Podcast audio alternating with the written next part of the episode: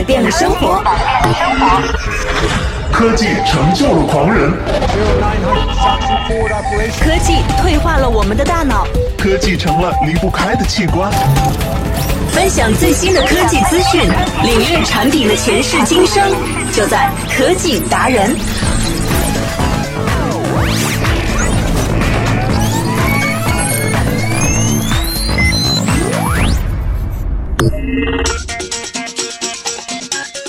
欢迎大家每天在这里收听我们的科技达人。科技达人呢，可能陪伴大家已经有一段时间了。喜欢节目的朋友们呢，应该都知道，其实我们这档节目主要是从生活以及从互联网的这种发展的角度来和大家聊一聊科技对于生活的一些最新的贡献和改变。那么记得来关注我们的节目啦！当然，关注的方式也是非常的多，大家可以先通过最最最基础和简单的，那我觉得就是微博和微信了。那么可以在新浪的微博当中来搜索“完美娱乐在线”，这是我们的官方微博。那我的个人的微博呢是 DJ Sasa，同样呢也在新浪微博当中。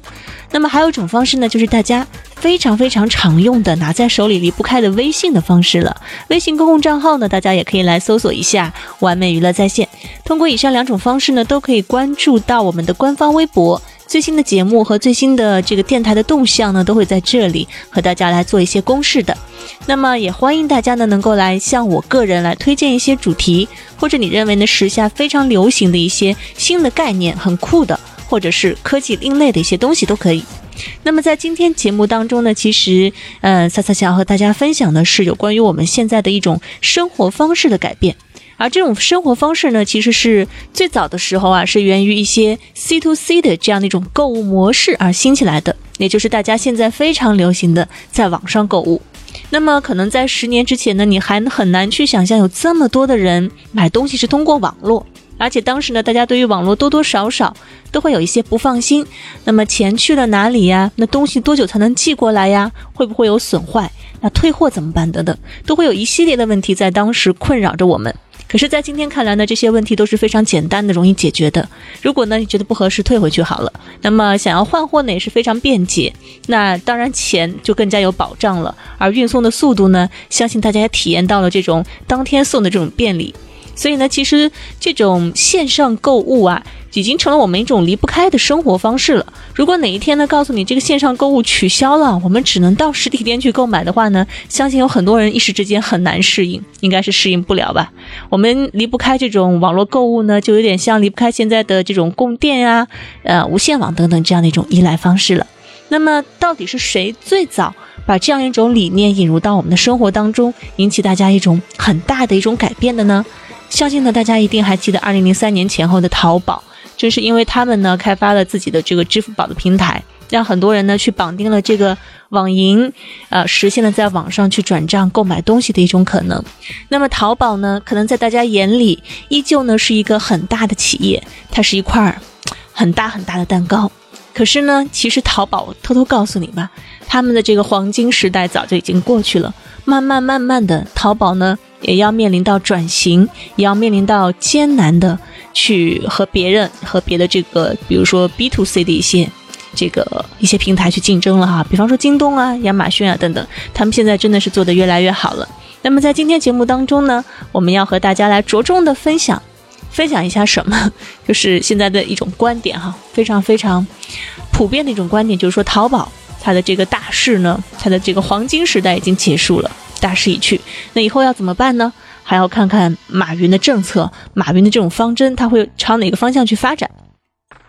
淘宝是在二零零三年前后出现的，其实呢，一直以来都是高速发展的这样的一家企业。二零一四年的时候呢，淘宝的销售额达到了一万一千七百亿左右，这个数字简直就是一个天文数字啊！一万一千七百亿啊，一万多亿这样的一个销售额，也是成为了阿里集团销售额的主要的贡献者。但是呢，淘宝网从二零一二年开始，它的增长率却一直是在下降的。到二零一二年呢，是一万亿；二零一三年呢，是一万一千亿。那它的这个增速呢？始终是放缓的，是很慢的。那么，淘宝是否还会保持一个高速的增长呢？在二零零三年的时候，淘宝启动了中国电商平台之后呢，带动了众多电商企业的发展。其中呢，许多的这个电商企业就是靠填补淘宝空白领域来发展起来的。例如呢，在用户在淘宝的时候呢，他无法买到价格低、质量好的名牌产品，于是呢，唯品会就出现了，也是钻了一个空子。现在唯品会的市值呢，达到了百亿美元。那旅游和度假的需求呢，在淘宝上面管理非常混乱，也无法得到消费者的信任。于是呢，携程、去哪儿、翼龙等等的就出现了。他们的市值呢，现在总计也超过了一百亿美元。商家需要短时间之内去聚集人气，推广自己的商品还有服务。于是呢，团购网就出现了。那么，美团估值呢，现在市值是七十亿美元左右。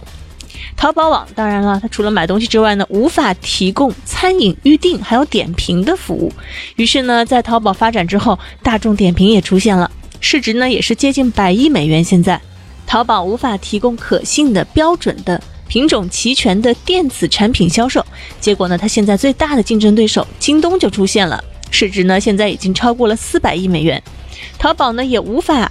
面向这个所有的客户的这个进行一些图书的销售，于是呢，当当就出现了。所以呢，其实有很多的企业都是在填补着淘宝网的空白，填补他们空白的企业越来越多，专业化的电商呢就会在这样的一个大军当中呢逐步出现。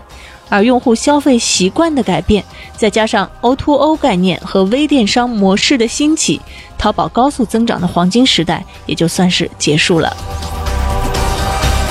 那么上面呢和大家讲了一下大概的一些现在的竞争对手啊，以及呢发展的特别好的一些电商。当然这些电商呢，你我可能都曾经去过。那我自己呢，可能现在购买东西也有数十家的电商是经常会光顾的，就是经常会成为这个座上客的一些这个电商。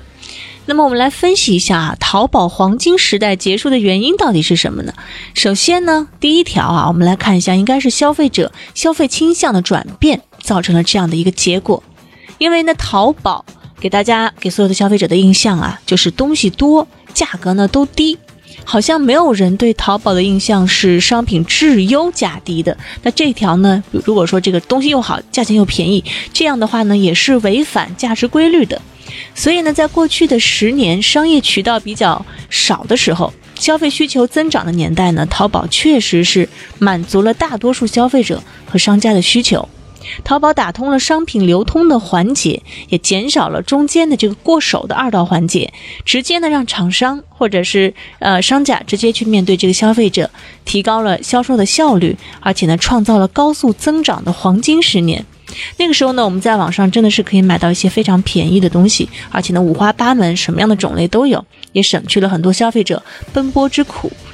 但是呢，中国的消费者的消费习惯正在改变。大家呢正在从商品基本功能的消费转向服务消费，以及呢品质消费，还有呢品牌效应的消费以及个性消费。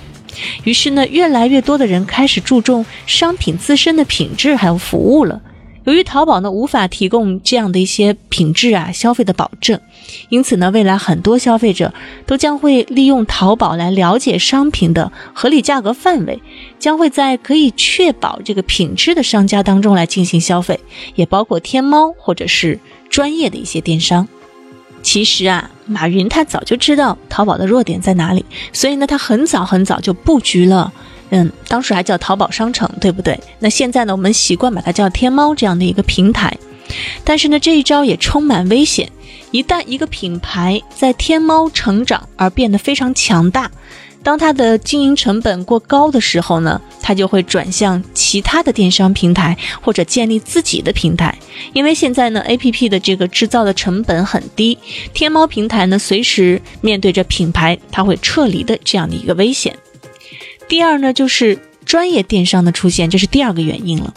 每一个成熟的网上消费者哈，比如像我们现在呢，真的是已经从那么多家电商都购买过东西了。当然呢，希望能够找到一个专业的网站进行商品挑选，因为呢，这些网站会根据商品特点进行详细的分类，也提供专业的介绍。另外呢，也会将各个品牌集中在一起来进行对比，方便用户选择。这些呢，也都是淘宝的这些小商家们所不具备的一些功能。比如说呢，我们的消费者想挑选冰箱，在淘宝呢，用户就必须通过关键词搜索，并且呢，只能在某一个品牌的商户里面去寻找，购物的体验呢，确实是很差。但是用户一到京东啊、苏宁啊、国美这样的网站呢，就可以用短时间按照类别筛选出自己需要的商品，可以进行筛选的条件呢也是非常的多。这种快速消费的用户体验呢是淘宝无法提供的，而且呢，因为淘宝的这些商家都是小商家居多，所以呢商品也是零零散散的分布，可能这家有那家又没有，所以呢来来回回你想买齐一次性想要买的东西呢也是比较困难的。现在呢我们已经养成了买家电到京东。买书到当当，生活用品到一号店，餐饮呢去大众点评，团购呢到美团啊什么的。那么看电影呢到格瓦拉，服务呢比如说我们去五八同城或者是赶集，所以呢还有旅游产品的预定啊，可能大家会选择去携程等等。所以呢未来这些专业的，它针对某一个口径的电商呢将会越来越多，很多淘宝的商家和客户呢都将会转向。专业电商来寻求服务，而垂直领域的这些电商呢，也就是专业电商，也将会逐步抢占平台电商的市场。因此呢，未来淘宝的一些商家呢，将会逐步他们被引领到那些垂直领域的电商来取代。那么接下来呢，我们来分析第三个这个黄金时代结束的原因。那么第三个原因呢，我认为是淘宝店铺自身经营的成本的提高。淘宝上面大量的小商家呢，现在是发现啊，这个他们一年的收入啊，差不多需要花掉百分之六十这个收入的钱在淘宝平台上面去做广告，包括呢这个装饰店铺购买流量来提高这个排名，还有商品促销等等。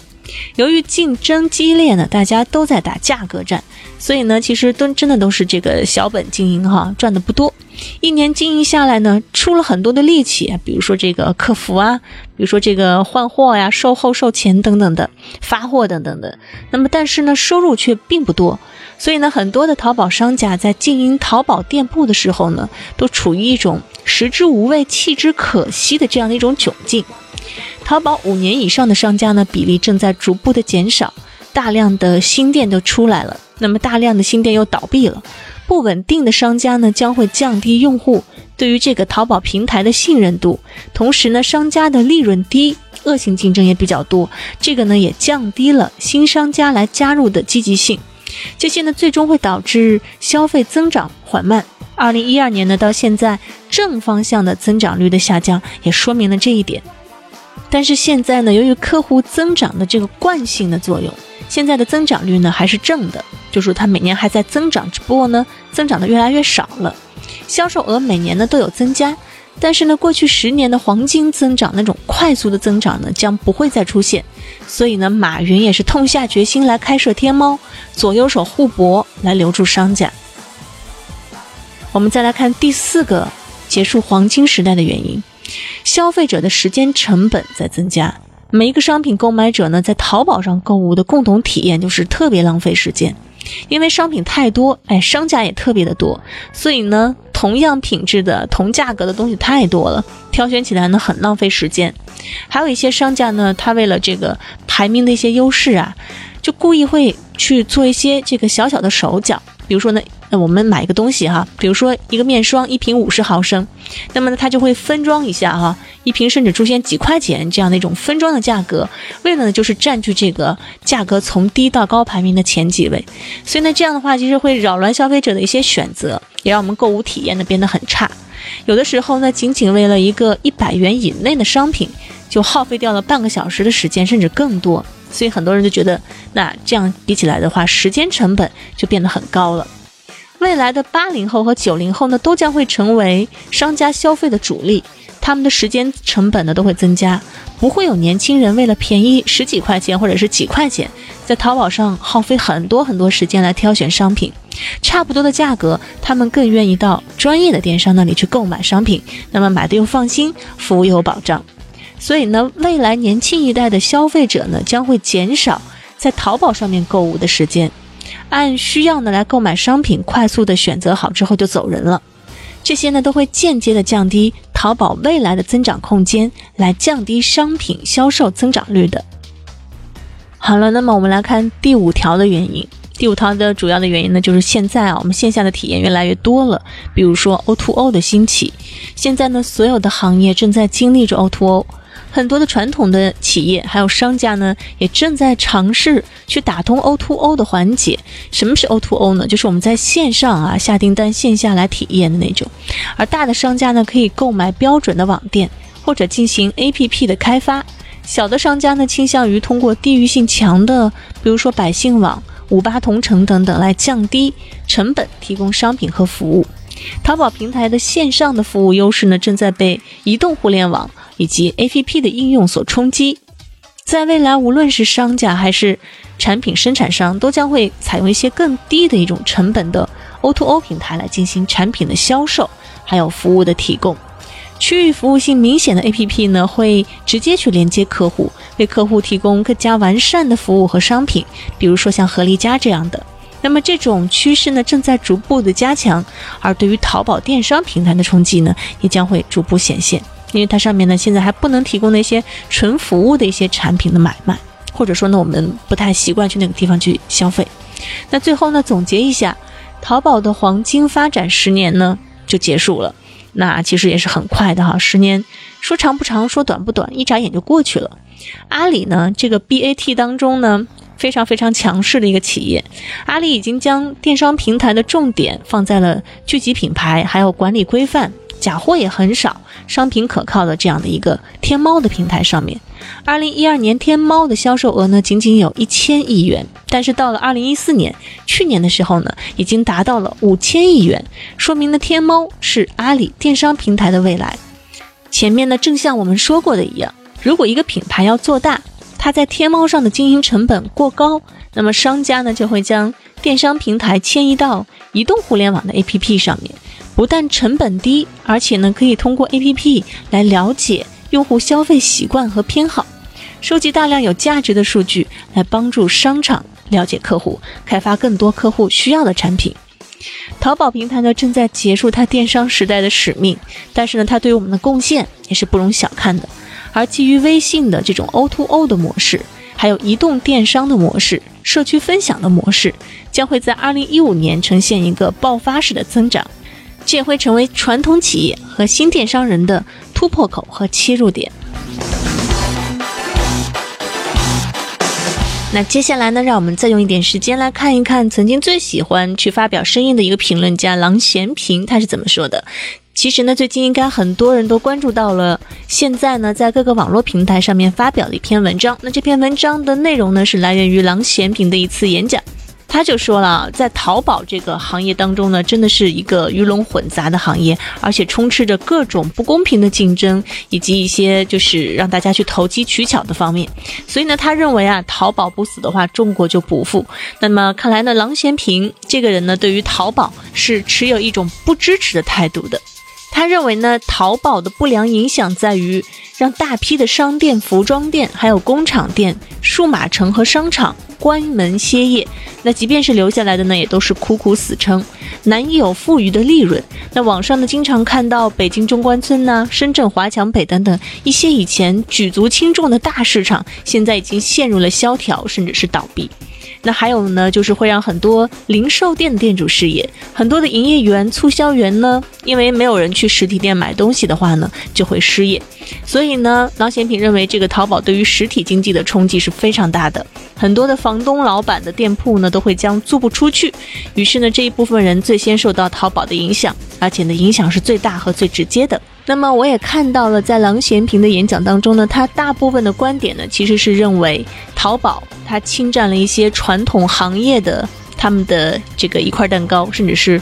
大半块蛋糕，现在都已经被蚕食掉了。让很多的实体的一些经济，以前厂商的一些利润呢，现在都受到了很大的影响。再这么发展下去呢，小商家呢就所剩无几了。很多的商家呢都会出现超级的价格低战，恶性循环。而淘宝的成立初衷呢，是让所有的卖家直接面对消费者，减少中间环节，也让消费者得到好处。那这个成立初衷呢，也许是好的，但是淘宝演变到今天，他自己呢可能也都没有想到会发展成这样。会发展成为了消灭了实体的中间商，最后呢，连厂商都不得不为了生存而大量竞争起来，让中国的很多产品呢几乎变成了没有利润而不得不做的一个很尴尬的境地，而且呢，产品又出现在各地的这种虚假的繁荣的一种现状。即便是卖的大街小巷到处都是的话呢，没有人从中获利，因为呢实在是卖的太便宜了，到处都是九块九包邮的商品。一个产品卖的太便宜，没有赢家；而卖的多呢，又不赚钱的企业呢，确实是不道德的企业。当所有的商家都被摆在了同一个平台上面，那就会出现竞争过于残酷的境地。这就好比呀，在一个小镇上面，它只适合开一家超市，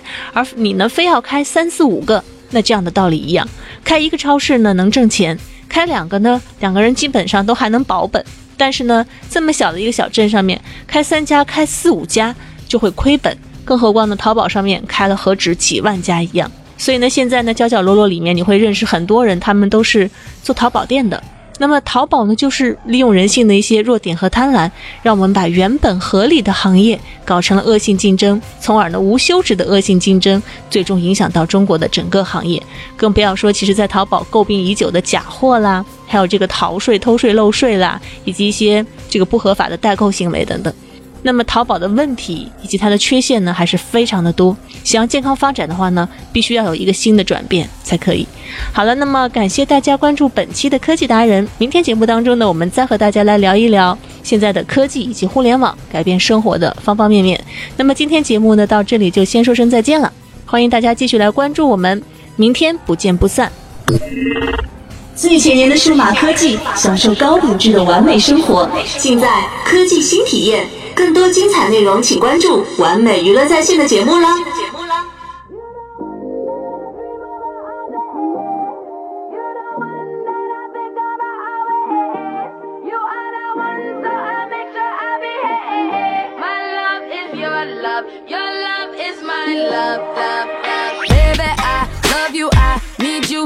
with me all the time.